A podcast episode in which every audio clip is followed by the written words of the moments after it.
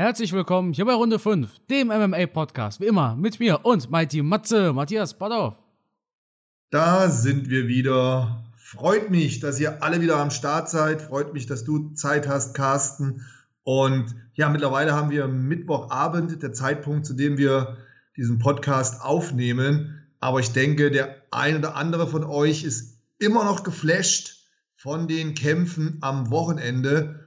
Und wer von euch das sprachlos Video von Carsten auf seinem YouTube-Kanal gesehen hat, gehört hat, wie auch immer, der wird, glaube ich, meiner Meinung sein, dass der Carsten zum ersten Mal wirklich sprachlos war. Ne, absolut, du hast ja da einen absolut. zurechtgesäuselt. Du warst ja wirklich komplett, ja, komplett aus dem Häuschen. So sprachlos habe ich dich ja noch nie in einem sprachlos Video erlebt. Ist aber auch so. Ich dachte es mir auch. Ich saß da während dem Aufnehmen und ich dachte mir, ey, ich kann dazu ja gar nichts sagen. Da war ich wirklich sprachlos. Das hat mich so richtig schockiert. Ich meine, klar, Ben Askren gegen Masvidal war auch ein Upset und so weiter, aber das war alles nicht so diese Geschichte wie hier bei Edwards gegen Usman und das war wirklich einer der ganz wenigen, beziehungsweise wirklich der erste Moment, dass ich wirklich baff war, dass ich wirklich sprachlos war. Vor allem natürlich auch, weil es gab diese Schlussszene und ich habe natürlich direkt aufgenommen. Ich wollte direkt diese Emotionen einfangen, die ein Fan einfach hat, direkt nach so einem Erlebnis. Und ich bin ja auch Fan dieses Sports und von der UFC. Und im Nachhinein betrachtet, also wahrscheinlich wird es Leute gegeben haben, die gucken sich drei Tage später an, haben schon zehn Wiederholungen in Slow Motion gesehen und denken sich dann, ja, was ist jetzt so krass? Also, warum übertreibt er denn so? Aber ich denke, jeder, der es live gesehen hat und der dann das Video geguckt hat, der wird mich verstanden haben. Ja, wir hatten am Wochenende Kamara Usman gegen Leon Edwards. Wir hatten UFC 278. Ich würde sagen, wir machen hier ein Crescendo, Matthias. Ja, wir sprechen zuerst über Aldo und dann über Costa und zum Schluss natürlich erst über Paulo Costa. Zwei Dinge muss ich vorab noch sagen. Erstens, die Episode nächste Woche wird sich verschieben. Ja, also ich ziehe um und das wird alles stressig. Ich habe jetzt schon Stress ohne Ende. Deshalb wird die Episode nächste Woche zwar kommen, aber wahrscheinlich ein bisschen später. Aber ich denke, wir werden in Zukunft wieder dienstags die Episoden veröffentlichen. Das hatten wir ja früher gemacht. Zwischenzeitlich nicht mehr, seit ein paar Monaten, seit einem Jahr ungefähr, aber ich denke, nach dem Umzug ist der Dienstag wieder frei für Mighty Matze und den Runde 5 Podcast. Dementsprechend äh, das schon mal vorab. Genau, also äh, dazu sei gesagt, mittlerweile ist es so, meistens Mittwoch, manchmal aber auch donnerstags und es soll sich ändern auf meistens dienstags und manchmal halt dann mittwochs, aber dann seltener. So, Matthias, UFC 278. Let's go, oder? Ja, Vollgas war ein schöner Event mit zumindest zwei Main-Event-Kämpfen, die einen echt geflasht haben, die einen emotional mitgenommen haben, die einen am Fernseher gefesselt haben. Also es war mal wieder richtig geil. Man ist als Kampfsportfan auf seine Kosten gekommen ich habe es genossen. Es war, waren richtig gute Kämpfe und ich denke, ganz zum Schluss unseres Podcasts werden wir auch noch mal kurz aufs Boxen eingehen. Das hat ja auch stattgefunden, aber getoppt haben es, glaube ich, die Kämpfe bei der UFC an diesem Wochenende. Ja, nicht unbedingt tatsächlich die Kämpfe an sich, also doch das Co-Main Event schon, aber im Main Event steht alles natürlich im Zeichen des Upsets. Das war natürlich das, was diesen Kampf am Ende des Tages so viel Hype gegeben hat nach dem Event. Also Leon Edwards war auf Platz 2 der YouTube-Trends, sogar meine Videos. Ich war mit zwei Videos in den YouTube-Trends. Das Internet war voll mit Leon Edwards gegen Usman, aber auch nur wegen dieser Szene, nicht wegen des gesamten Kampfes. Sprechen wir zuerst über Aldo gegen Dvalishvili. Ja, bisschen schade, wie dieser Kampf verlaufen ist. Viele haten jetzt Dvalishvili, so sehe ich das nicht. Dwaleschwili hatte einen soliden Gameplan, hat ihn auch abgeliefert und Aldo fand ich schon ein bisschen enttäuschend. Also zweite, dritte Runde, mir kam es vor, als ob Aldo platt war. Als ob er keine Luft mehr hatte, oder? Hab nur ich das so gesehen. Also ich, ich hasse es ja, Kämpfer zu kritisieren. Und ich hasse es natürlich dann noch mehr, so alte Haudegen wie ein Jose Aldo zu kritisieren. Der ist ja schon ewig im Game drin und da, ja, da geht es mir immer schwer, über die Zunge, über Kritik zu sprechen. Aber das ist natürlich unsere Aufgabe, auch in so einem Podcast als in Anführungsstrichen Hobby-Sportjournalisten, da auch kritische Worte zu verlieren. Und tatsächlich, ich habe den Kampf live geschaut, ich habe am Fernseher gesessen und ich als Jose Aldo-Fan war maßlos enttäuscht. Ich hatte das Gefühl, ihm hat auch der Biss, der Antrieb so ein bisschen gefehlt. Er hat auf mich den Eindruck gemacht, als wäre er körperlich und psychisch so ein bisschen ausgebrannt. Das war der erste Eindruck, den ich hatte, als ich den Kampf gesehen habe. Vielleicht hat ihm auch sein Gegner so ein bisschen den Spaß am Kampf genommen. Der hat halt jetzt auch eher passiv gekämpft, hat halt seinen, seinen Plan gehabt, wie er diesen Kampf äh, über die drei Runden bringen will. War jetzt natürlich auch für die Zuschauer eher ein bisschen langweilig. Dieses defensive Kämpfen, dieses sichere Kämpfen, dieses geringe Risiko eingehen. Ja, äh, hat mich jetzt bei beiden Kämpfern nicht vom Hocker gerissen. Ich habe ehrlich gesagt wirklich mir da viel, viel mehr versprochen. Und ich habe auch Jose Aldo in seiner Taktik, in seiner Vorgehensweise nicht verstanden. Wo sind die alten, harten Low-Kicks, die er abfeuern kann?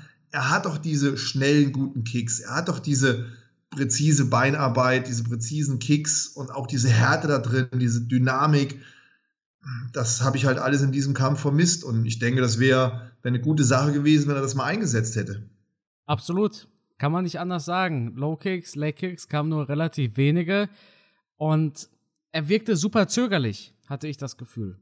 Mhm. Also immer im Rückwärtsgang, Walleschwili mit der Octagon-Mitte.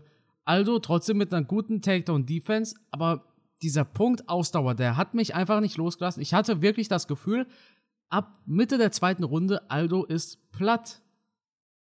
Hat, also, ich frage mich wirklich, ob ich der Einzige war mit dem Gefühl. Erinnerst du dich auch vielleicht dran? Hattest du das Gefühl, Aldo wirkt saumüde? Ja, es hat die Dynamik gefehlt, die Power hat gefehlt. Ob ihn jetzt das Ringen so müde gemacht hat, gut möglich, kann sein. Viele Kämpfer haben auch angesprochen, dass diese Höhenmeter vom Veranstaltungsort, dass sie auch noch mal was ausmachen, dass man da eher platt ist. Jose Aldo hat natürlich auch immer einen sehr harten Weight Cut hinter sich. Das äh, begünstigt natürlich auch noch mal, dass du schnell müde wirst. Es war einfach nicht die Dynamik, die Schnelligkeit, die Explosivität zu erkennen, die man von früher kennt. Der hat ja Kämpfe gehabt, wo der einen Low Kick nach dem anderen abgeballert hat. Da konnte sein Gegner ja keine Pause finden und da hat er auch schon starke Ringer besiegt mit diesen Low Kicks. Und das war aber diesmal ansatzweise nicht zu erkennen. Ich meine, einer von den starken Ringern, die er damals mal zerstört hat, wäre ähm, Uriah Faber gewesen, oder? Liege ich da falsch? Boah, es müsste dann aber ganz früher gewesen sein, bei der WEC. Ich glaube nicht, dass die in der UFC gekämpft haben. Ich schaue mal nach. Ähm, mach mal da einen Check. Ich meine mich da an einen Kampf erinnern zu können. Ja, er hat. Wo er wirkt. Doch, tatsächlich. 2010 gegen Uriah Faber bei der WEC tatsächlich. Ja, ist halt zwölf Jahre her, ne? Hat er gewonnen durch eine Decision. Mhm.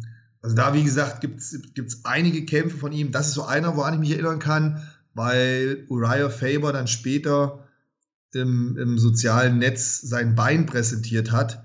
Und das sah richtig. Oh ja, das Foto kenne ich sogar. Das kennt sogar ich. Na, siehst du? Ja. Krass. Und diese Low Kicks hat er in späteren Kämpfen auch oft noch gezeigt. Es war wirklich Stärke von ihm. Kniestöße. Ähm, gute, gute Handarbeit. In den letzten Kämpfen hat man sehr gute Körperhaken von ihm gesehen. Explosive, harte Körperhaken. Und diesmal kam irgendwie nicht wirklich was von all dem, für das man Jose Aldo kennt. Wie gesagt, wir kennen natürlich die körperlichen und psychischen Details nicht. Ich hatte das Gefühl, er war einfach ja, ausgebrannt. Und das denkt sich wahrscheinlich Aldo selber auch, denn er sagte nach dem Fight zu Dvalishvili, das hat Dvalishvili bei der MMA Hour gesagt. Aldo sagte zu mir, hey, ich glaube, das war's wohl, ich glaube, ich werde wohl zurücktreten. Das war meine letzte Chance, nochmal an einen Titelkampf ranzukommen. Und ich muss dazu sagen, erstens, ich finde es schon ein bisschen schade, dass Dvalishvili das gesagt hat tatsächlich. Also ich finde es schade, dass er so eine Info raushaut. Klar, er wurde wahrscheinlich danach gefragt und er antwortet nur auf die Fragen, die ihm gestellt werden. Aber ich finde, sowas sollte man doch Aldo selber schon überlassen, seinen Rücktritt verkünden und nicht der Gegner, der dich gerade besiegt hat. Aber ich kann mir auch vorstellen, dass es Aldo tatsächlich gesagt hat. Ja, das in so einem Interview platzt dir das vielleicht auch mal schnell raus und da hast du dir vielleicht gar nicht so viel Gedanken drüber gemacht, dass es vielleicht jetzt unschick ist, solche privaten Informationen rauszugeben. Ich gebe dir da prinzipiell recht, aber Twalischwili hat da mit Sicherheit nicht drüber nachgedacht. Da kommt die Frage und dann reagierst du darauf, antwortest relativ schnell und zu einem späteren Zeitpunkt, wenn du es reflektierst, dann denkst du dir, ah, hätte ich jetzt vielleicht nicht sagen sollen im Interview. Auf der anderen Seite, es ist jetzt raus und bei solchen Sachen ist es wie mit Zahnpasta, ne, das geht schnell raus, schwer rein wieder in die Tube und ja, ist wie es ist. Mein Gott, Jose Aldo wird es überleben. Er hat eine Riesenkarriere hinter sich. Er müsste finanziell ausgesorgt haben. Ich kann ihn mir gut als Trainer vorstellen. Vielleicht nicht unbedingt so als Motivator, weil da fehlt mir einfach so, obwohl vielleicht ist er ja in, in, in seiner Heimat, vielleicht spricht er ja da mehr. Der ist jetzt nicht bei den Pressekonferenzen einer der vielen Worte gewesen. Vielleicht ist er als Trainer dann der Typ, der aber trotzdem inspirieren kann, motivieren kann. Also das ist ein Typ, dem würde ich mich anvertrauen. Der hat so viel Erfahrung, was das Kämpfen betrifft. Deswegen, ich glaube, wir brauchen uns da um seine Zukunft keine Sorgen zu machen. Erstaunlicherweise, man denkt immer, er wäre viel älter, als er eigentlich ist. Zumindest habe ich dieses Denken, weil ich ihn schon so lange kenne, ihn schon so lange verfolge. Aber er ist in Anführungsstrichen erst 35. Er ist jünger als Dillashaw. Das sagen wir immer wieder in diesem Podcast. Ja. Ne? Ja. Jünger als Dillashaw. Schade. Ausgesorgt hat er auf jeden Fall. Ich glaube, der hat ein paar Burgerbuden in Brasilien. Da gab es irgendwann mal einen deutschen Kämpfer bei einem Format, ich glaube von Choke war das, der hat über die Burgerbuden von Jose Aldo gesprochen. Ich weiß nicht mehr, welcher Kämpfer das war, ich weiß nicht mehr wo, mhm. aber ich meine, Aldo ist Unternehmer und hat einige Burgerbuden in Brasilien. Kann ich ja auch gleich mal raussuchen auf Google. Wenn wir schon über die Brasilianer sprechen, dann würde ich sagen, sprechen wir gleich mal über das Co-Main-Event. Über Brasilianer und über mangelnde Ausdauer, Matthias. Luke Rockhold gegen Paulo Costa war das Co-Main-Event von UFC 278. Ich würde sagen, ein extrem unterhaltsamer Kampf. Oder sehe ich das falsch? Nee, siehst du nicht falsch. Da hat man einfach ja, gesagt, boah, geil. Ne? Auch wenn es vielleicht jetzt in manchen Momenten nicht äh, technisch das Allerschönste war, wobei man zwischendurch hat immer wieder aufblitzen sehen können, was Luke Rockhold für eine gute Technik hat. Zum Beispiel auch bei den gedrehten Sidekicks, die er da gemacht hat. Der hat technisch wirklich einiges drauf. Ähm, was jetzt die Kondition betrifft beider Kämpfer, sagen wir mal so, ich kann es ein bisschen nachempfinden. Ich habe so Kämpfe auch schon gehabt. Da treffen zwei Typen aufeinander, die sich offensichtlich wirklich nicht leiden können. Auf gut Deutsch, die sind sich spinnefeind. Die gehen da rein und werfen die ersten drei bis fünf Minuten solche Bomben, dass jeder Schlag, jeder Kick gefühlt zum Knockout führen kann.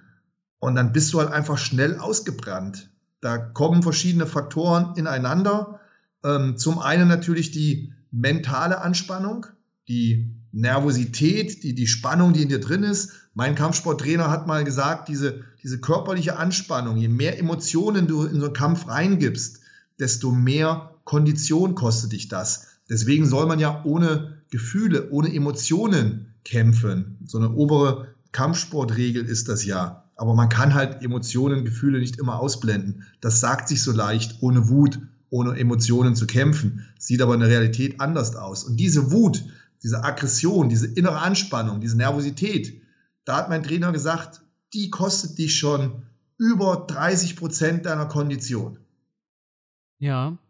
Dann bleiben noch 70 Prozent übrig. Jetzt haben beide, ich denke, da sind wir uns einer Meinung, einen brutalen Weightcut hinter sich. Da bleiben auch noch mal ein paar Prozent liegen. Dann haben wir noch die Höhenmeter vom Veranstaltungsort und dann als letzten Punkt die Art und Weise, wie sie den Kampf geführt haben. Dass sie halt wirklich da reingegangen sind und Vollgas. Da ist jeder Schlag mit 100 Prozent abgefeuert worden. Da hat man vielleicht auch ein bisschen die Taktik vergessen. Und man hat auch vergessen, ey, Moment mal, es sind drei Runden, weil die beide gefühlt in der ersten Runde ihren Gegner zerstören wollten. Ja, und dann kommt das halt, dass Bam, innerhalb kürzester Zeit dein Akku leer ist. Und ich habe das auch schon gehabt. Ich habe das schon bei, bei Wettkämpfen gehabt und ich habe das schon gehabt, wenn ich ähm, Auseinandersetzungen auf der Straße hatte als Türsteher, dass dann urplötzlich innerhalb kürzester Zeit dein Akku komplett leer ist und du denkst dir, Alter, was ist denn hier los? Hat da einer einen Stecker gezogen? Habe ich jetzt nur noch Gummi in den Muskeln? Also du fühlst dich wie ausgelaugt, wie ausgesaugt. Ähm, unheimlich schwierig zu erklären. Aber wenn du das mal gefühlt hast, das, das ist brutal. Also wirklich, dein Kopf will noch, aber dein Körper schafft es einfach nicht mehr. Und das hat man hier gesehen. Luke Rockhold, der sich zwischendurch auf seinen Beinen abstützen musste, der war ja körperlich komplett am Ende. Und wir sind uns, glaube ich, einer Meinung, ein Luke Rockhold, ich kann mir nicht vorstellen, dass der nicht ordentlich trainiert hat. Auf jeden Fall. Die sahen beide sehr gut trainiert aus, harten Weightcut, die waren granithart. Ich denke, das war einfach ein emotionaler, anstrengender, intensiver Kampf, der dazu geführt hat, dass der Akku schnell leer war. Entschuldigung, das habe ich lang gelabert. Ähm, ja, Ende. Hast du auch vollkommen recht. Vor allem diese Szene, wie du gerade schon beschrieben hast, als Luke Rockhold sich an sein Bein abgestützt hat, da dachte man sich natürlich, boah, der ist platt der kann nicht mehr. Aber er hat weitergemacht. Und auch, obwohl er die Chance hatte, sich einen Ausweg zu nehmen, und zwar als dieser Uppercut auf die Eier von Luke Rockhold eingeschlagen sind, hat er gesagt, hey, lass weitermachen, wir machen weiter. Wahnsinnig großes Kämpferherz. Er wollte wahrscheinlich in seinem letzten Fight nochmal alles geben, nochmal alles raushauen. Gute Performance, also Luke Rockhold hatte auch ein paar gute Punches abliefern können, schöne Bodykicks vor allem, die haben auf jeden Fall reingeknallt.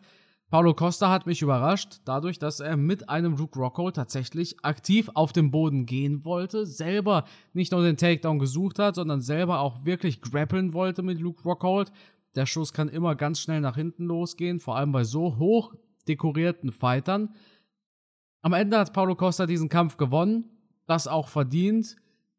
Ich denke aber, dass Paulo Costa mit dieser Herangehensweise bei der Top 5 nicht weit kommen wird. Hast du auch das Gefühl?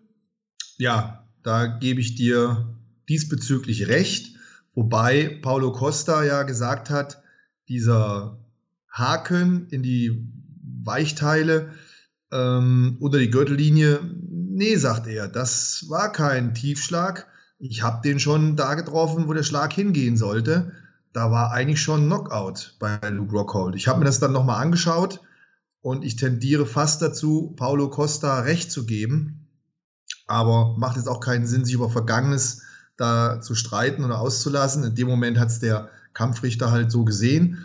Ähm, nee, Paula, Paulo Costa hat jetzt auch nicht zu 100% überzeugen können.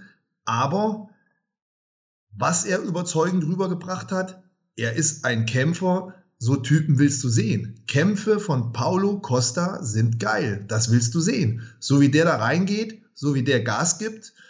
Bei der Pressekonferenz im Anschluss danach, ne, ich finde, der kommt, der kommt geil rüber und ich, ich sehe den gerne. Ich bin Paulo Costa Fan und ich hoffe, er wird noch in der UFC bleiben. Das ist ein guter Punkt. Technisch kein Meisterwerk, aber es war ein richtig geiler Fight. Die haben einfach gekämpft, die haben einfach sich geschlagen, die haben einfach alles gezeigt, auch Grappling, schöne Kicks, mangelnde Ausdauer und dann noch diese letzten 15 Sekunden von Luke Rockhold, die durchaus ekelhaft waren, aber ich musste schon anfangen zu lachen. Das war einfach, also diese letzten 15 Sekunden, wie Luke Rockhold da mit seiner Nase sein Blut abwischt, so, aber ich musste lachen und ich dachte mir, genau das hat diesem Kampf noch gefehlt. Das passt so gut in diesen Fight. Das hätte in keinen anderen Kampf reingepasst, so eine Szene, außer hier. Du weißt, welche Szene ich meine, ne? Natürlich, ja, natürlich. Ja. Die hat ja jeder im Kopf da, dieses Blutaustauschen und ähm, äh, dieses Schmusen. Äh, ja, ich, ich weiß bis heute noch nicht, was ich davon halten soll. Ich habe mich gut unterhalten gefühlt, das weiß ich auf jeden Fall. Und ob ich das nun gut heiße oder nicht, äh, pff, hätte jetzt nicht sein müssen, aber trotzdem hat es halt irgendeinen Unterhaltungswert gehabt. Ich will da jetzt aber auch nicht irgendjemanden verurteilen, weil ich glaube, so wie die beiden unter Adrenalin standen, Paulo Costa hat es nicht kapiert und Luke Rockhold hat vielleicht auch nicht so richtig wahrgenommen, was er da gemacht hat. Bei Luke Rockhold bin ich halt immer ein bisschen zwiegespalten. Ich finde, der polarisiert sehr stark. Zumindest mich treibt er von einer Ecke in die andere. Auf der einen Seite finde ich ihn total super, auf der anderen Seite komme ich manchmal mit seiner Art und Weise nicht klar. Ich kann den bis heute noch nicht in irgendeine Ecke stecken. Was am Ende dann immer so ein bisschen für ihn spricht, finde ich, ist, dass er in seinem Camp, in seinem Trainingscamp, doch viele gute Freunde hat, die, die ihm zur Seite stehen. Wo ich dann immer denke, wenn einer so viele Typen um sich hat, die ihn unterstützen und an seiner Seite sind, dann kann das kein Arsch sein. Weil ich bin immer so hin und her gerissen bei Luke Rockhold. Ja, das ist schwer zu sagen. Also, ich denke schon, dass er auch ein bisschen eitel ist. Ich denke, jemand, der Champion war, jemand, der gemodelt hat für eine Weltmarke wie Ralph Lauren, der wird auch schon ein bisschen eitel sein. Aber ich kenne ihn nicht persönlich. Ich kann dazu halt echt nichts sagen. Ich, ich ja, kenne auch keine Aussagen von Leuten, die ihn persönlich kennen. Also ich kenne keine Aussage von jemand, der sagt, hey, Luke Rockhold ist der größte Ehrenmann. Ich weiß einfach gar nichts darüber. Ja, aber man sieht immer wieder äh, in, in Videos, das ist ja okay, ja, Leute, wenn ihr mich jetzt kritisiert dafür, kann ich verstehen. Das ist natürlich immer nur ein Bruchteil, ne, was wir auf Social Media von so einem Athleten mitbekommen. Aber das ist natürlich auch das Einzige, was ich beurteilen kann. Deswegen sorry dafür. Aber das, was ich sehe im Internet, was ich bei ihm verfolgen kann, ist, dass er doch da seinen Freundeskreis hat von Leuten und dass er sich auch für die anderen einsetzt, wie jetzt ähm, Chito Vera hat man zum Beispiel, der letztlich gekämpft hat. Und obwohl Luke Rockhold Gewicht machen musste, in seinem Trainingscamp war, ein Riesenfight vor sich hatte mit Paulo Costa, war der an der Seite von seinem Trainingspartner und hat den unterstützt und gemacht. Fand ich eine coole Sache. Nicht selbstverständlich. Auch DC und ähm, ich glaube auch Khabib und äh, Kane Velasquez und so. Alles Typen, die sagen, ey, der Rockhold ist in Ordnung. Ähm, wie gesagt, ich bin halt hin und her gerissen. Technisch halte ich ihn für einen der besten Kämpfer, die ich je gesehen habe. Oh, das ist eine Ansage. Ja, wenn du siehst, wie der die Kicks und alles abschießt, ey, das ist schon richtig gut. Das ist richtig gut. Dass es vielleicht an den Kämpfen nicht immer 100% umsetzen kann, ist eine Sache, ob ich Sachen schön kann oder ob ich sie dann wirklich im Kampf umsetzen kann. Aber die Technik, wie der Kicks abfeuert, was der da an Potenzial hat, das ist schon wirklich Riesenlevel. Und gut, was Bodenkampf betrifft, bin ich nicht so fit. Das ist nicht mein, mein Ding. Aber auch das, was ich beurteilen kann, also der ist technisch, ist der wirklich, boah, eine Granate, der Typ, ehrlich. Das war sein letzter Fight. Er ist raus aus der UFC. Und damit würde ich sagen, ja, ist das Kapitel Luke Rockhold in der UFC geschlossen. Ex-Champion. Hat sich gute Kämpfe geliefert. Auch der letzte Fight gegen Costa. Ich fand ihn nicht schlecht oder so. Auch nicht seitens Luke Rockhold. Aber dann würde ich sagen, Matthias, sprechen wir über das Main Event. Kamara Usman gegen Leon Edwards. Die erste Runde hat mich überrascht. Leon Edwards endete diese Runde mit einem auf dem Rücken liegenden Kamaru Usman. Leon Edwards hat diese Runde auch für sich entscheiden können. Damit habe ich nicht gerechnet. Ich hoffte auf einen spannenden Fight, aber nach dieser ersten Runde kam dann nichts mehr von Leon Edwards. Kamaru Usman hat diesen Kampf kontrolliert über seine alte, gewohnte Art und Weise. Das heißt, viel an den Käfig drücken, im Clinch Knie zum Oberschenkel, Footstorms, Schulterstrikes. Dieser typische Usman, der damals das erste Mal gegen Masvidal oder auch gegen Woodley gekämpft hat. War nicht der spannendste Fight dann irgendwann, bin ich ehrlich. Also, das war halt irgendwann so, ja, Usman halt. Usman halt, der gewinnt. Ist halt ein Usman-Fight. Und dann hatten wir nur noch eine Minute in diesem Fight. Eine Minute in der fünften Runde. Matthias, erzähl mir dein Erlebnis. Also, die Wahrheit ist, ich habe die fünfte Runde gesehen, die fünfte Runde lief und während, und das ist jetzt kein Scheiß, Carsten, glaub's mir, in dieser fünften Runde habe ich mir schon überlegt, was ich im Podcast erzählen werde. Dass ich im Podcast, habe hab schon gedacht, ja, ähm, welche Punkte musst du im Podcast ansprechen, warum Leon Edwards den Kampf verloren hat. Und dann wollte ich halt ansprechen, ich wollte so Worte wählen wie, wenn ich sein Trainer gewesen wäre, ich hätte ihm doch gesagt, Junge, wo bleiben deine Kicks? Du hast doch so starke Kicks, so starke Low Kicks, so starke High Kicks. Warum kommen die nicht? Warum lässt du dich immer wieder zurückdrängen an den Käfigrand? Warum bleibst du nicht in der Mitte? Warum gehst du immer nur rückwärts? Warum gehst du nicht seitlich? Ich hatte mir schon überlegt, was ich alles so im Podcast erzählen kann über die Niederlage von Leon Edwards. Und dass da nicht mehr war als die erste Runde und danach halt Kamaru Usman das gemacht hat, was er am besten kann ähm, und damit ist dann der Podcast gegessen. Und just in dem Moment, als ich mir Gedanken darüber gemacht habe, welche Kritik ich im Podcast loswerden kann, kickt der den K.O. Mit einem Roundhouse-Kick, den die Welt noch nicht gesehen hat. Boom, das Ding hat eingeschlagen. Also, ich, äh, ich, ich, ich kann gar nicht wiedergeben, wie ich zu Hause auf dem Sofa explodiert bin. Also ich, ich war von den Socken. Der letzte Roundhouse-Kick, wo ich so von Socken war, war, glaube ich, Holly Holm hier gegen die Ronda. Ja. Das war auch so ein Roundhouse-Kick, wo ich auf dem Sofa, boom, geflasht war. Mit dem Unterschied, da war es in der ersten Runde und hier warst du schon so ein bisschen im Delirium und ich war ja schon dabei, ne, mir Gedanken zu machen, wie ich das Kampfende und den Sieg von Kamaru Usman in unserem Podcast bespreche. Ich gehe das dann immer so im Kopf durch, damit ich halt manche Dinge nicht vergesse. Ich hatte den Eindruck, nach der ersten Runde hatte sich Leon Edwards ausgepowert, dass dem einfach dann die Energie gefehlt hat, um harte Schläge oder harte Kicks abzufeuern. Da war der Akku leer und dadurch konnte Kamaru Usman ihn immer nach hinten drängen. Er hat gemerkt, ich habe nicht die Power, immer einen Schritt zurück, immer einen Schritt zurück. Oh, Käfig Ende. Und das Ringen von Kamaru Usman, das ist halt ermüdend. In der ersten Runde konnte Edwards da noch mithalten, aber er wird wahrscheinlich einfach nicht diese Konditionsfähigkeit im Ringen haben wie ein Kamaru Usman.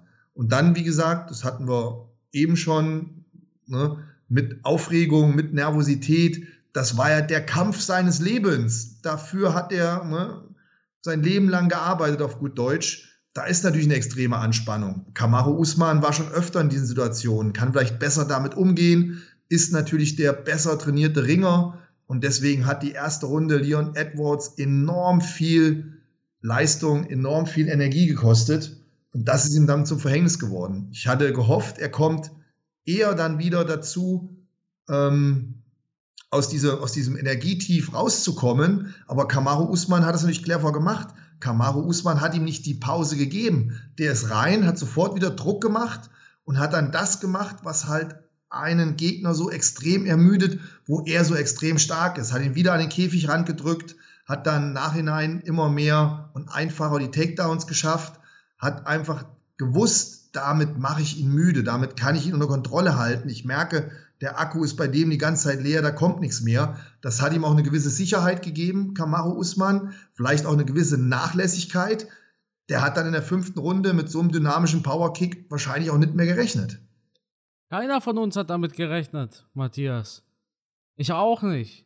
Ich auch nicht. Ich habe mit vielem gerechnet, aber nicht, dass Usman in der letzten Minute cold, einfach cold ausgedockt wird. Das war der Wahnsinn. Also, geile Story für Leon Edwards.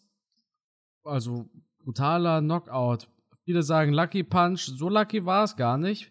BT Sports hat äh, veröffentlicht, wie Leon Edwards genau diesen Kick, zwei Jabs, linker Kick, wie er genau das vorbereitet hat und trainiert hat, paar Tage vor dem Fight, der hat genau diesen Kick perfektioniert. So wie damals Masvidal gegen Ben Askren oder McGregor gegen Aldo. Das waren alles keine Lucky Punches. Es war unglücklich für Usman, ja. Äh, er, er hat sich halt erwischen lassen. Aber diese zwei Feins von Edwards, bumm, dann dieser Kick, das war nicht lucky, das war vorbereitet, das war geplant. Der hat das geübt, der hat, der hat genau diese Situation trainiert. Dass er, dass er Usman schlafen schickt, das ist natürlich eine Überraschung gewesen. Also ich, ich habe, ehrlich Matthias, ich habe nicht gedacht, dass ich jemals Usman so böse ausgenockt sehe. Dass er einfach platt auf dem Boden liegt, schwuppdiwupps, er ist sein Gürtel los in einem Fight, den er am Gewinnen war und das auch eindeutig am Gewinnen war. Der absolute Wahnsinn. Die Fans sind ausgerastet. Viele haben gesagt, sie haben zu dem Zeitpunkt schon ausgeschaltet, weil ganz ehrlich, wer denkt denn, dass in der letzten Minute noch was passiert?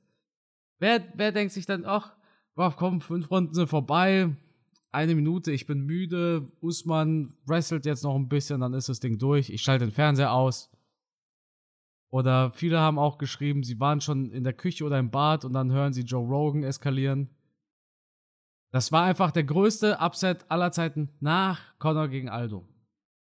Denk, ja, Conor, aber Connor, Connor gegen Aldo, da war, ja doch, der Schock war auch groß, aber irgendwie anders, weil der ja so schnell und sofort kam. Ja, klar, bei Usman gegen Edwards hast du schon damit gerechnet, das Ding ist gelaufen. Genau. Ja. Genau, das ist der Unterschied.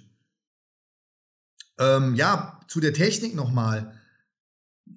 Ja, ich meine, prinzipiell gehört natürlich immer ein bisschen Glück dazu, weil so ein Kick, so ein Roundhouse-Kick, den übst du ständig im Training und auch ein Kamaro Usman wird den ständig im Training blocken. Die Art und Weise, das Ding abzufeuern, logisch, das musst du trainieren. Vor allem, wenn du weißt, dass Kamaro Usman ja zu dieser Seite sich wegbewegt praktisch in den Fuß rein und dann übst du natürlich sowas. Das ist eine, Standardkombination. Wenn man sich Kamaro Usman Kämpfe ansieht, würde ich natürlich das Ding auch üben. Und so ein Ding machst du auch im Kickbox-Training natürlich jeden Abend.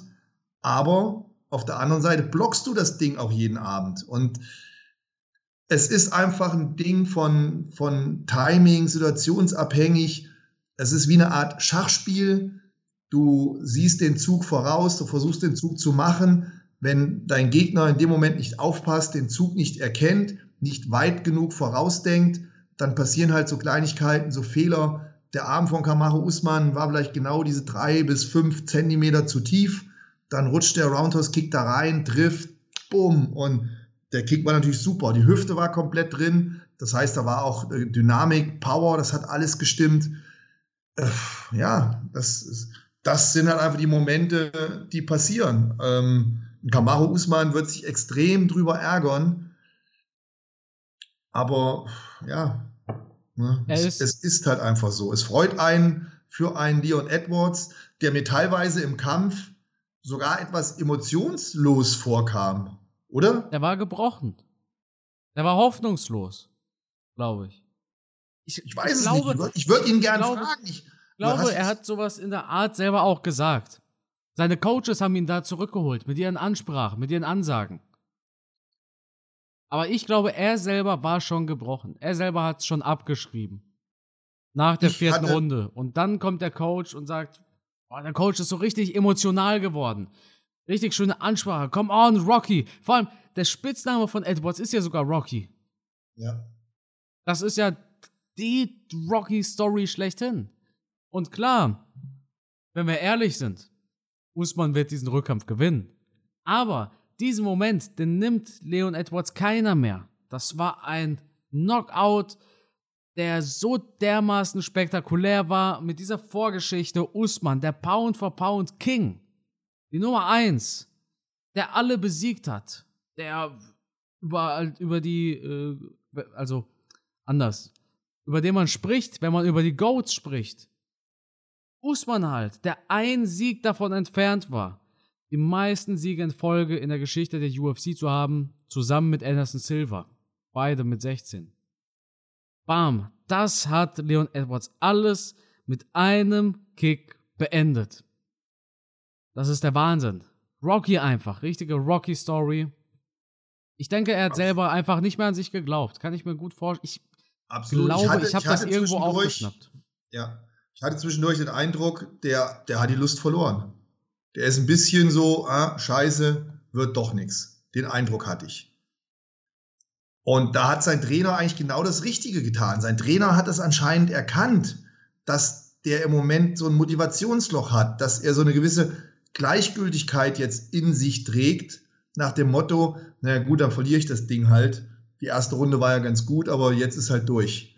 Und deswegen hat wahrscheinlich der Trainer auch so extrem den gepusht, immer wieder vorangetrieben. Also genau der richtige Ansatz. Da macht es ja manchmal auch keinen Sinn, über irgendwelche Techniken zu schwafeln, wenn der Kämpfer sich ein bisschen aufgegeben hat, dann kannst du dem nicht mit Techniken kommen. Dann kannst du nicht sagen, ja, mach dies und das und Ananas. Nein, dann musst du erstmal in den Kopf von dem Kämpfer rein und musst den erstmal dahin polen, dass er wieder vom Kopf her auf die Siegerstraße kommt. Ja. Und das hat sein Coach eigentlich perfekt gemacht, wenn du da mit irgendeinem Technikgesäusel gekommen wärst. Das wäre das eine Ohr raus, auf der anderen Seite wieder ne, rein, raus, bam, bam. Aber dieses, dieses Motivationsding war genau das Richtige, was Leon Edwards in dem Moment gebraucht hat. Das hat super funktioniert und dann werden halt so Träume wahr, wie in einem Rocky-Film. Ja, wenn es jetzt ein Actionfilm gewesen wäre, naja, hätte man gesagt, ein bisschen übertrieben am Ende, aber gut, Ne, war ja ein Film, da geht das. Aber nein, es war die Realität. Mehr oder weniger in der letzten Sekunde auf der Zielgeraden seinen Gegner ausgenockt, spektakulär. Und natürlich tut einem auf der einen Seite, tut mir ein Kamaru Usman dann schon ein bisschen leid. Auch wenn ich dann seine Familie sehe, die alle am Weinen sind, traurig sind. Das Einzige, wo es mich freut, ist bei Ali Abdelaziz, dass der mal einen vom Koffer gekriegt hat. Das fand ich ganz unterhaltsam. Aber für Kamaru Usman und seine Familie, da tut es einem in dem Moment dann, zumindest bei mir ist es so, schon wieder etwas leid. Auf der anderen Seite, einem Leon Edwards kann man das einfach nur gönnen. So sieht's aus. Ne, das ist ja auch ein, ein, ruhiger Typ, ein stiller Typ, der nichts hat geschenkt bekommen, der nicht so diesen riesen Hype oder Ruhm hat oder sonst irgendwas, sondern fleißiger Arbeiter, der an sich geglaubt hat, an den wir nicht geglaubt haben, der dann so ein Ding abliefert. Ja, auf jeden Fall. Wahnsinn. Wahnsinn Story. Kann man nur gönnen, wie du sagst. Gut, dann war es das mit UFC. Ja, aber eine Sache noch. Oh, ja, ja. Du, hast eben, du hast eben gesagt, für dich ist das eine sichere Sache, dass Kamaru Usman den Rückkampf gewinnt. Ja. Rein von den Fakten, ja. Aber was wir nicht wissen, das ist wieder der psychische Aspekt. Wir wissen nicht, wie ein Kamaru Usman diesen Knockout verkraftet. Ich habe es schon tausendmal gesagt, fast in jedem Podcast. Kämpfe werden im Kopf gewonnen. Der geilste Body nutzt dir nichts, die beste Trainingsleistung nutzt dir nichts, wenn der Kopf nicht darüber entscheidet, wie der Kampf abläuft. Und Khabib Nurmagomedov hat mal gesagt, nach so einem Knockout bist du nicht mehr der gleiche Kämpfer. Ja.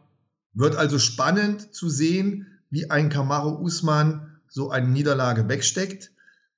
Ich bin ein Typ, ich stehe auf sowas. Für mich zeichnet das einen Champion aus, wenn er einmal gebrochen wird und dann wieder zurückkommt.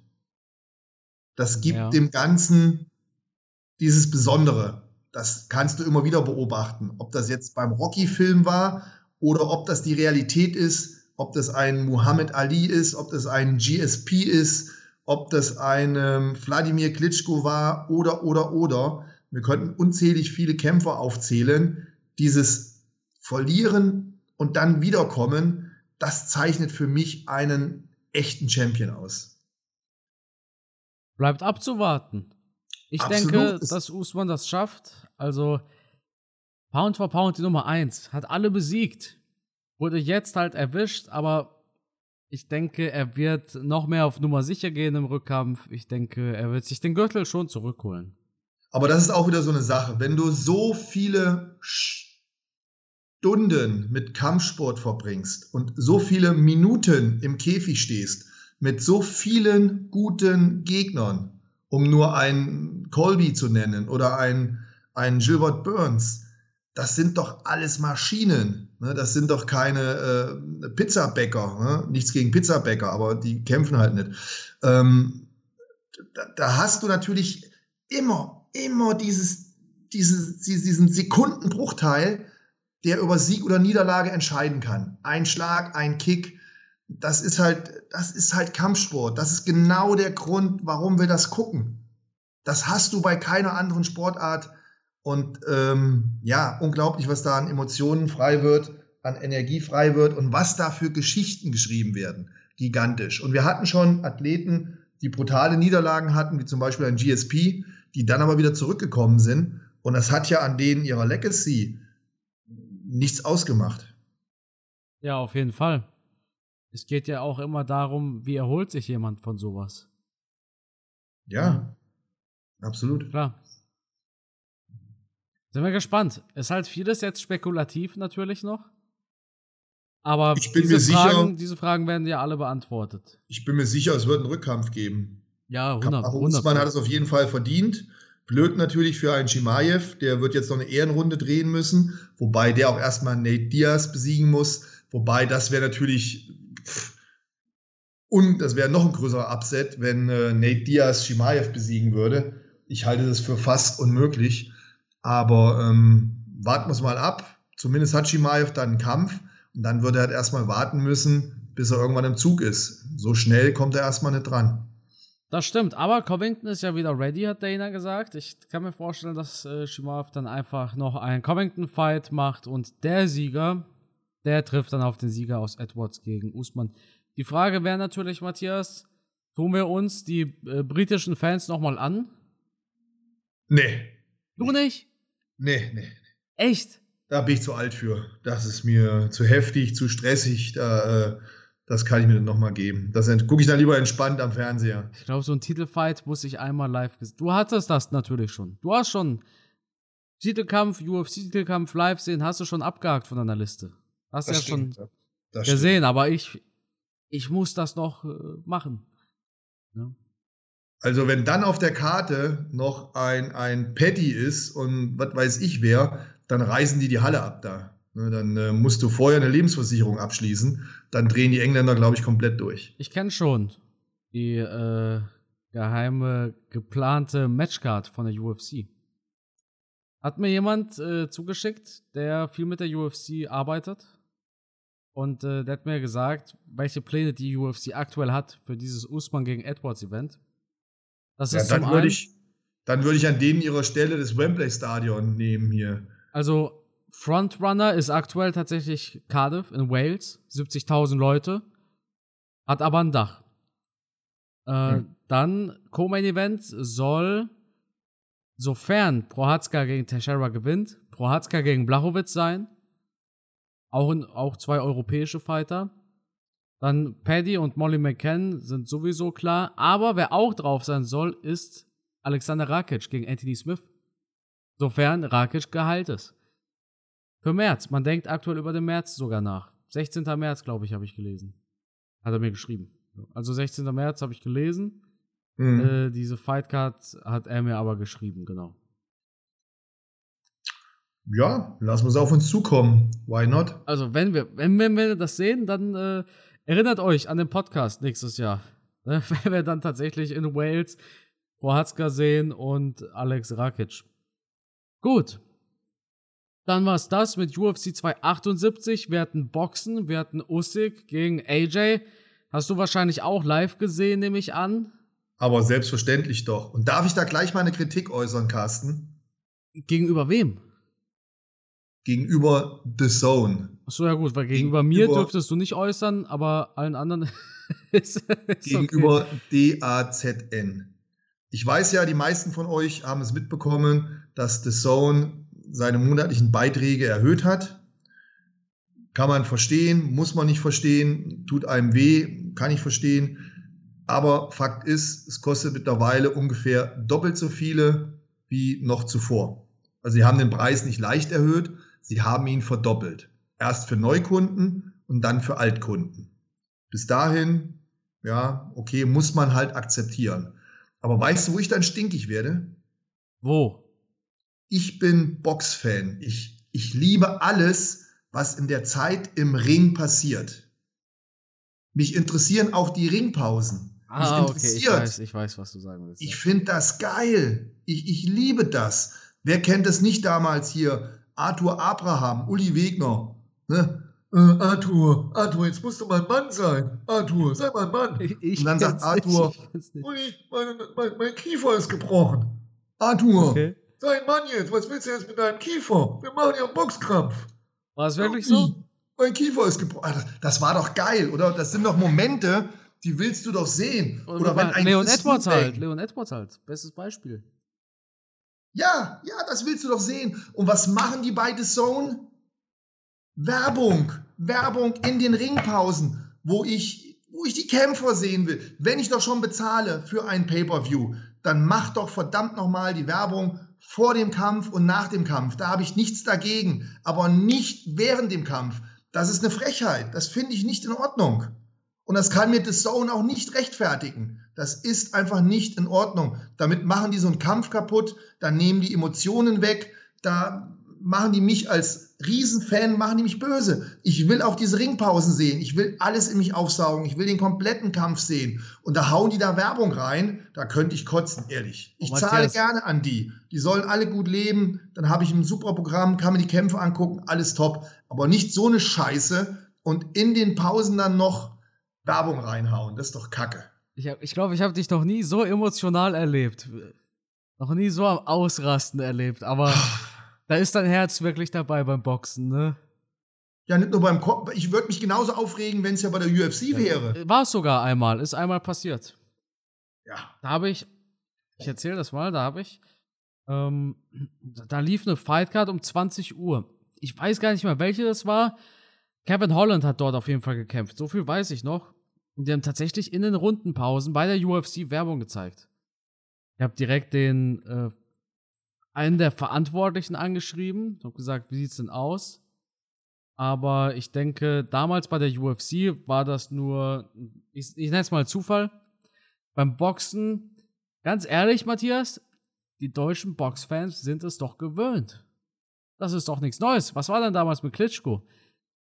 Ja, hat du auch, musst auch dazu sagen, Klitschko, halt akzeptieren, Klitschko lief im. Free TV. Das war auf Klitschko, ja. RTL, Naja. das war frei, da habe ich nichts dafür bezahlt. Wenn das der Sender dann macht, okay, dann habe ich halt die Arschkarte gezogen, weil halt alles kostenlos ist. Wenn du oder ich auf meinem YouTube-Video Werbung einblende oder reinspiele, dann ist es auch in Ordnung, weil es kostenlos ist. Dann Ja. hat ja der YouTube-Abonnent-Typ die Möglichkeit, sich da ein Abo zu machen bei YouTube, da ist er werbungsfrei. Dann zahlt er dafür. So zahlt er nicht dafür, muss er die Werbung akzeptieren. Habe ich die Werbung bei RTL akzeptiert. Aber da zahle ich doch extra dafür und ich zahle gerne. Ich gönne denen ihren Lohn, ihr Verdienst, das soll alles laufen, der Stream soll super sein, alles top. Aber dann bitte doch keine Werbung in den Kämpfen. Doch bitte danach, da bin ich auch noch mit einverstanden. Nach dem Boxkampf, vor dem Boxkampf, alles gut.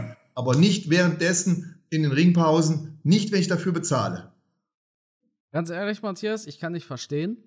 Ich denke, jeder Fan denkt so. Ich sag dir aber auch ehrlich, ich glaube einfach, dieser Slot ist einfach zu gut. Dieser, dieser Platz ist einfach zu gut. Was ich halt komisch fand, es war ja The Zone eigene Werbung. Das war ja Nee, Werbung. Es war, war auch für irgendeinen.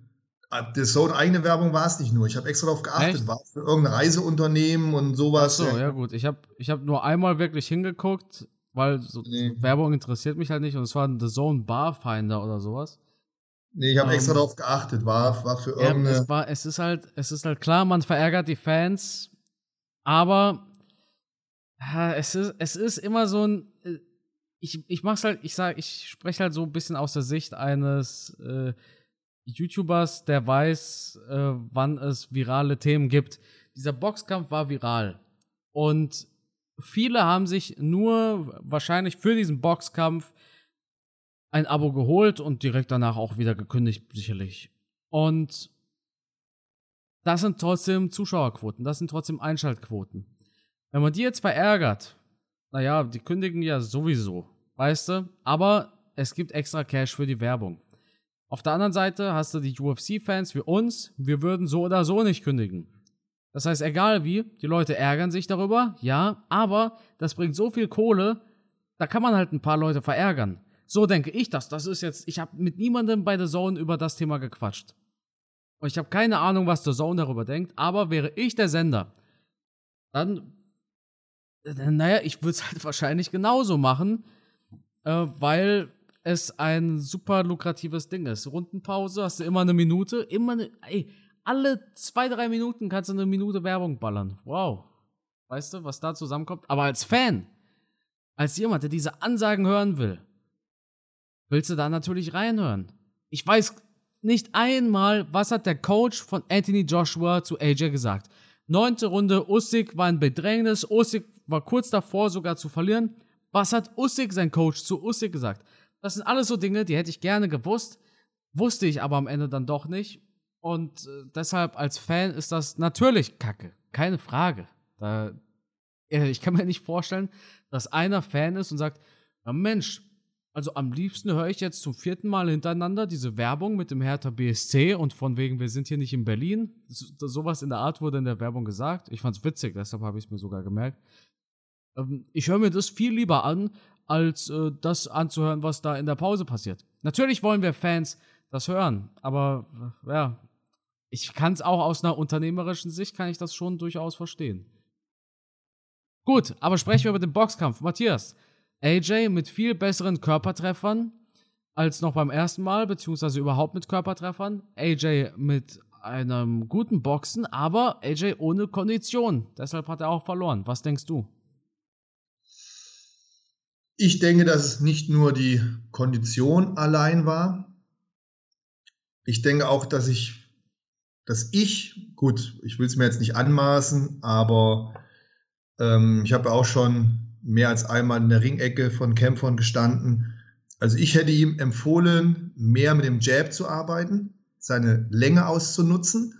Bei dem Gewicht, bei der Power, die er hat, bei der Körpergröße, müsste er besser mit seinem Jab arbeiten. Vielleicht soll er da mal eine Trainingseinheit mit den Klitschkos machen. Die haben ja teilweise mit der Fürhand die Kämpfe allein entschieden. Das hat mir so ein bisschen gefehlt. Mit dem Jab, mit der langen Hand, die Aktionen besser vorbereiten und dann in die Kombination reingehen. Ich glaube, dann wären seine Angriffe noch effektiver gewesen. Das hat mir ein bisschen gefehlt. War aber am Ende trotzdem ein verdienter Sieg für Usyk, oder? Das auf jeden Fall. Ich bin, äh, was die Punkte betrifft, auf jeden Fall bei Usyk. Usyk hat einen, hat einen guten Kampf gemacht, technisch sehr gut gemacht. Er hat äh, seine Möglichkeiten ausgenutzt. Er er ist halt, was, was die Taktik betrifft, einfach sehr gut geschult.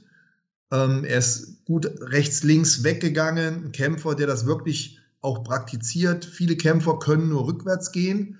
Ussig ist einer von denen, die vielleicht mal einen oder zwei Schritte rückwärts machen, aber dann seitlich weggehen. Und das macht es natürlich für schwere Kämpfer, so wie es ein, äh, ein Anthony Joshua ist, da schwierig mitzukommen sich so schnell anzupassen, seitlich mitzugehen. Also das macht Usyk gut. Schlägt aus verschiedenen Winkeln, schlägt nicht jeden Schlag extrem hart. Er hat auch immer wieder mal Schläge, die er locker macht.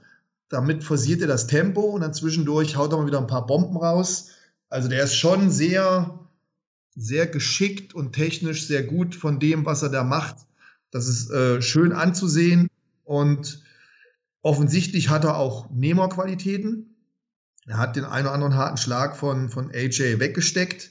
Was das konditionelle Problem betrifft, hatten wir eben bei der UFC schon angesprochen. Auch die, die Emotionen, die Gefühle, die Anspannung, die damit reingeht. Man hat gespürt, man hat gemerkt, das war auch hier in diesem Fall mehr als in vorangegangenen Kämpfen, weil nach dem Kampf hat sich das ja alles gelöst bei Anthony Joshua.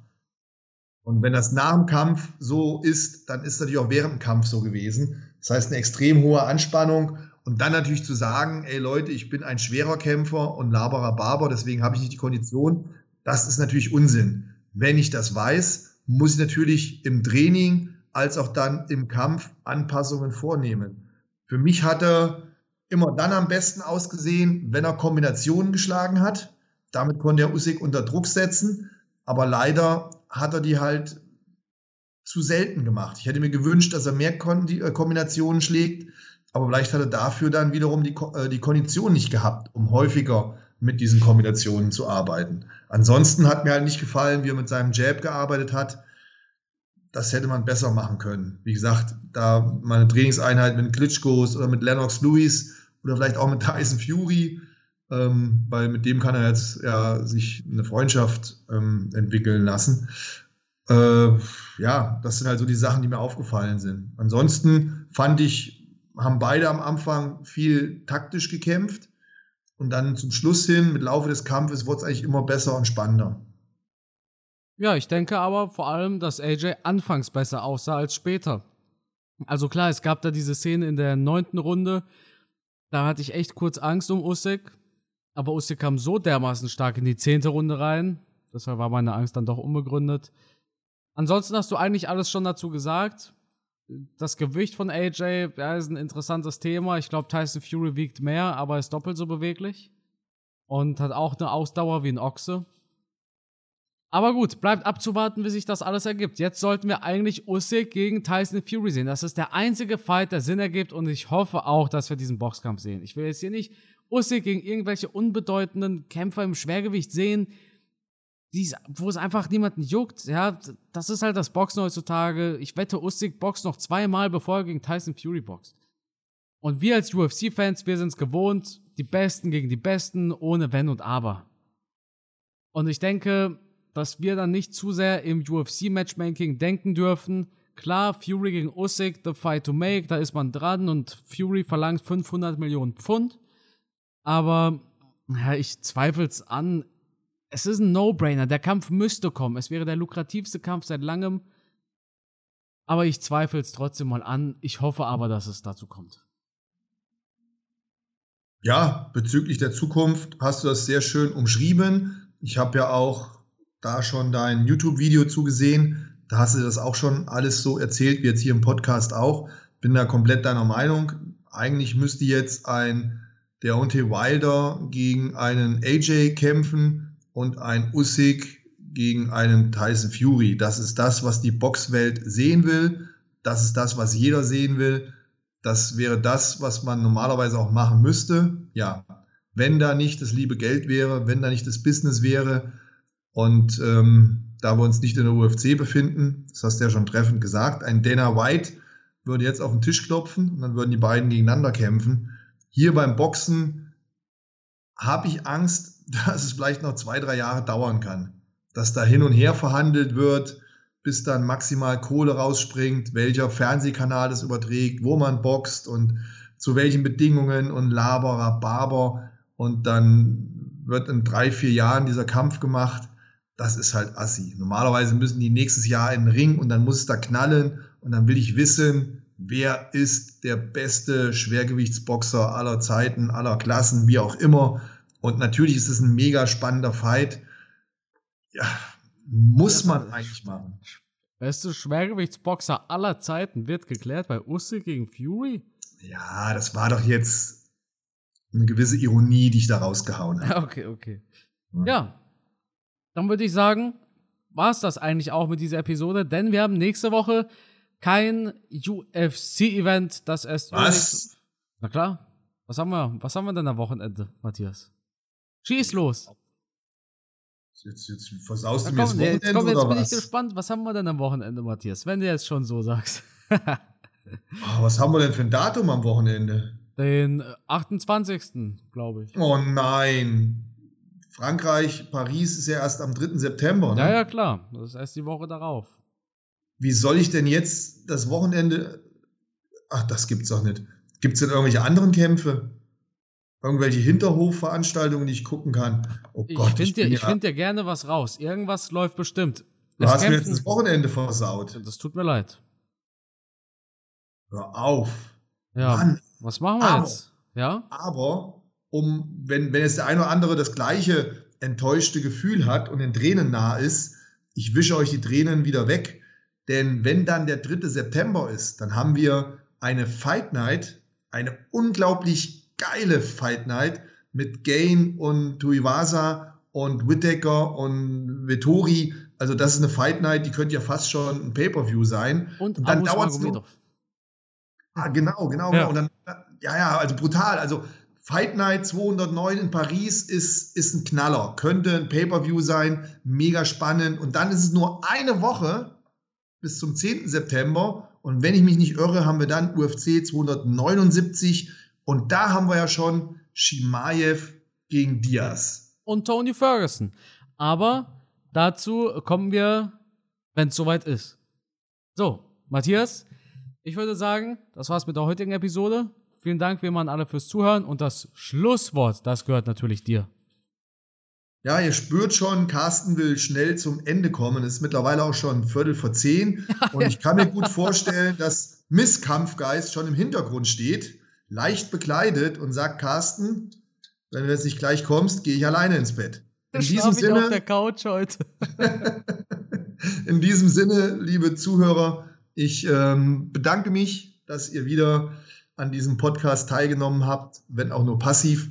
Ja. Und nochmal vielen Dank für die vielen Nachrichten, die ich bekommen habe für unseren letzten Podcast, der so lange war. Oh ja, da kamen echt viele. Also ohne Scheiß, Leute. Also vor allem die Leute, sorry Matthias, dass ich dich unterbreche, aber Nein, mir ist gut. gerade eingefallen, dass ich es auch sagen wollte. Wir bekommen kein Feedback sonst. Weder negativ noch positiv. Und bei der letzten Episode haben viele gesagt, geiles Ding, geiles Ding. Deshalb haut immer Feedback raus. Wenn euch was nicht gefällt, haut es raus. Wenn euch was gefällt, dann haut es immer gerne raus. Haut euer Feedback gerne raus. Wir lesen das. Ich schaff's nicht immer zu antworten. Aber äh, Matthias vielleicht auch nicht, weiß ich nicht, aber wir lesen jede Nachricht. Also auf Instagram versuche ich schon immer zu lesen und zu antworten. Es geht auch mal was unter. Ich habe da relativ viele Follower, aber ich gebe mir da schon Mühe. Und tatsächlich zu unserem letzten Podcast gab es, ich habe nur positive Nachrichten bekommen, wobei ich ja schon schlechtes Gewissen hatte. Gut, kann nicht sein, dass die, die jetzt enttäuscht waren, gesagt haben, dem schreibe ich nicht, ich höre einfach nie wieder zu. Aber es war echt positiv und vielen Dank dafür. Ich habe manchmal kein Gespür dafür, ob euch das, was wir erzählen, langweilt, ob es euch interessiert. Ich hatte mir auch heute schon Gedanken darüber gemacht, ob, wir, ob das, das Doping-Thema noch eingehen mit Costa bei der letzten Veranstaltung, war ja auch ein großes Thema. Ähm, Carsten hatte auch ein YouTube-Video zu dem Thema gemacht. Also schaut euch das zumindest an. Aber wir haben, glaube ich, für heute den Podcast gut ausgefüllt. Wenn euch solche Themen interessieren, wenn ihr Bock drauf habt, wenn der Podcast auch mal länger sein darf, ihr dürft uns das selbstverständlich schreiben. Ich bedanke mich für euren Support, für eure Treue. Das ist eine super Sache. Es macht immer wieder einen Riesenspaß für euch mit Carsten zusammen hier zu talken. Und denkt immer dran, wir, wir machen das aus Liebe und Leidenschaft. Dieser Podcast hat keinen kommerziellen Hintergrund. Wir machen es einfach, weil gerne gemeinsam über Kampfsport sprechen. In diesem Sinne, gerne wieder nächste Woche. Seid dabei bei unserem Podcast Runde 5. Ich freue mich drauf.